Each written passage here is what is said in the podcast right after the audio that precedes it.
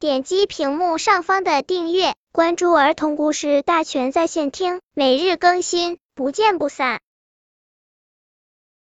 本片故事的名字是《苹果睡着了》。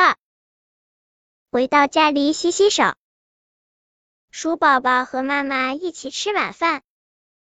天黑了，鼠宝宝要睡觉了。躺在床上，鼠宝宝闻到一股诱人的苹果香味。妈妈，我要吃苹果，快睡吧，乖宝宝。苹果已经睡着了。啪嗒啪嗒，鼠宝宝要看看苹果是不是真的睡着了。盘子里一个个红苹果一动不动的挤在一起。哎呀呀，苹果真的睡着了。妈妈，苹果宝宝睡着了，我也要睡了。鼠宝宝爬上床，盖好被子，睡觉了。